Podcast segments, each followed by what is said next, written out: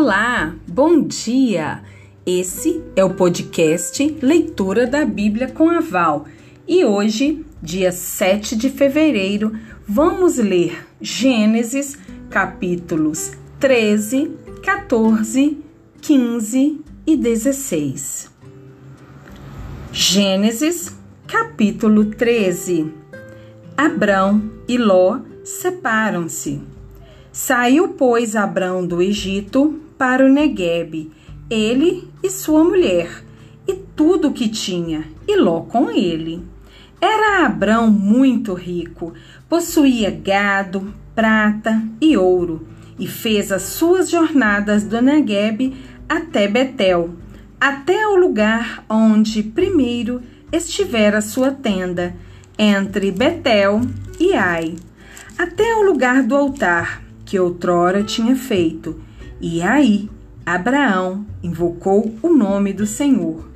Ló, que ia com Abrão, também tinha rebanho, gado e tendas, e a terra não podia sustentá-los para que habitassem juntos, porque eram muitos os seus bens, de sorte que não podiam habitar um na companhia do outro houve contenda entre os pastores do gado de Abrão os pastores do gado de Ló. Nesse tempo, os cananeus e os ferezeus habitavam essa terra. Disse Abrão a Ló: Não haja contenda entre mim e ti, e entre os meus pastores e os teus pastores, porque somos parentes chegados. Acaso não está diante de ti toda a terra? peço-te que te apartes de mim. Se fores para a esquerda, irei para a direita. Se fores para a direita, irei para a esquerda. Levantou Ló os olhos e viu toda a campina do Jordão, que era toda bem regada, antes de haver o Senhor destruído Sodoma e Gomorra, como o jardim do Senhor, como a terra do Egito, como quem vai para Zoar. Então Ló escolheu para si toda a campina do Jordão e partiu para o Oriente. Separaram-se um do outro. Habitou Abrão na terra de Canaã e Ló nas cidades da campina, e ia armando as suas tendas até Sodoma. Ora, os homens de Sodoma eram maus e grandes pecadores contra o Senhor. Disse o Senhor a Abrão: depois que Ló se separou dele. Ergue os olhos e olha desde onde estás para o norte, para o sul, para o oriente e para o ocidente, porque toda essa terra que vês, eu te darei, a ti e a tua descendência para sempre. Farei a tua descendência como o pó da terra, de maneira que se alguém puder contar o pó da terra, então se contará também a tua descendência.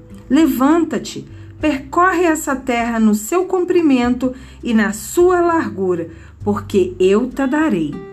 E Abrão, mudando as suas tendas, foi habitar nos carvalhais de Manre, que estão junto a Hebron, e levantou ali um altar ao Senhor. Gênesis, capítulo 14 Guerra de quatro reis contra cinco. Sucedeu naquele tempo que Anrafel, rei de Sinar, Arioque, rei de Elazar, Kedorlaomer, rei de Elão, e Tidal, rei de Goim, fizeram guerra contra Bera, rei de Sodoma, contra Bissa, rei de Gomorra, contra Sinabe, rei de Adimá, contra Semeber, rei de Zeboim, e contra o rei de Bela. Esta é Zoar. Todos estes se ajuntaram no vale de Sidim, que é o mar salgado. Doze anos serviram a Kedorlaomer. Porém, no décimo terceiro se rebelaram.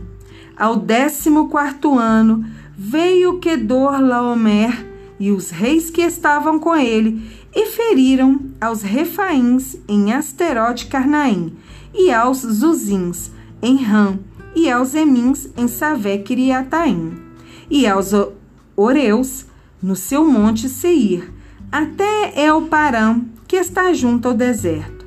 De volta, passaram em em Mispate, que é Cádiz, e feriram toda a terra dos amalequitas e dos amorreus que habitavam Azazon Tamar. Então saíram os reis de Sodoma, de Gomorra, de Adimá, de Zeboim e de Bela, este é e se ordenaram e levantaram batalha contra eles no vale de Sidim, contra Kedorlaomer, rei de Elão, contra Tidal, rei de Goim, contra Anrafel, rei de Sinar, contra Arioque, rei de Elazar.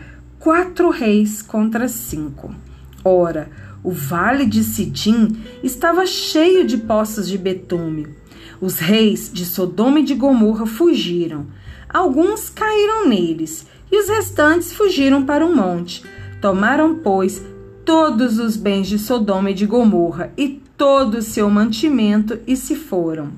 Apossaram-se também de Ló, filho do irmão de Abrão, que morava em Sodoma, e dos seus bens, e partiram. Porém, veio um que escapara, e o contou a Abrão, o hebreu. Este habitava junto dos carvalhais de Manre, o amorreu, irmão de Escol e de Aner, os quais eram aliados de Abrão. Ouvindo Abrão que seu sobrinho estava preso, fez sair 318 homens dos mais capazes, nascidos em sua casa, e os perseguiu até Dan.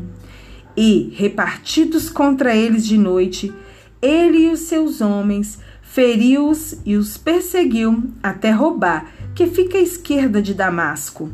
Trouxe de novo todos os bens, e também a Ló, seu sobrinho, os bens dele e ainda as mulheres e o povo.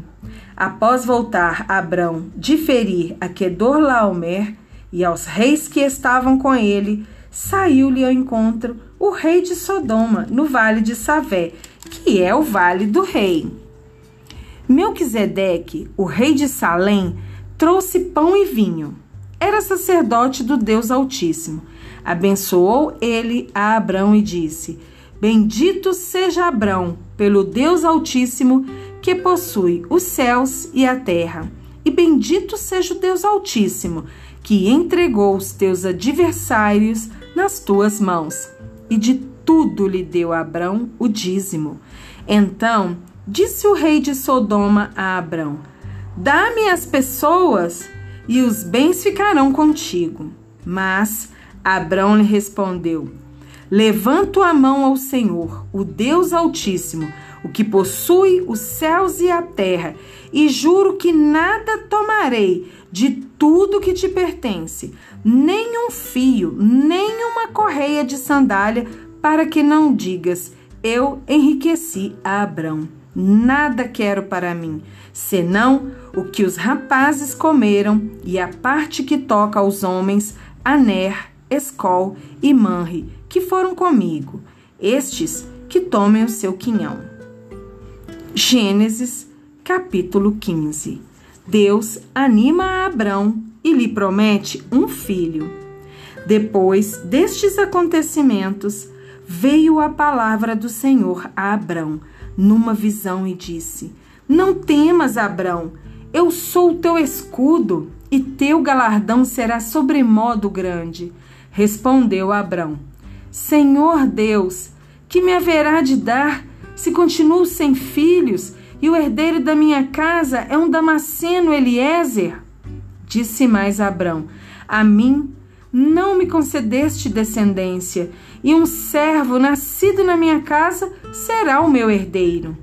A isto respondeu logo o Senhor, dizendo: Não será esse o teu herdeiro, mas aquele que será gerado de ti será o teu herdeiro.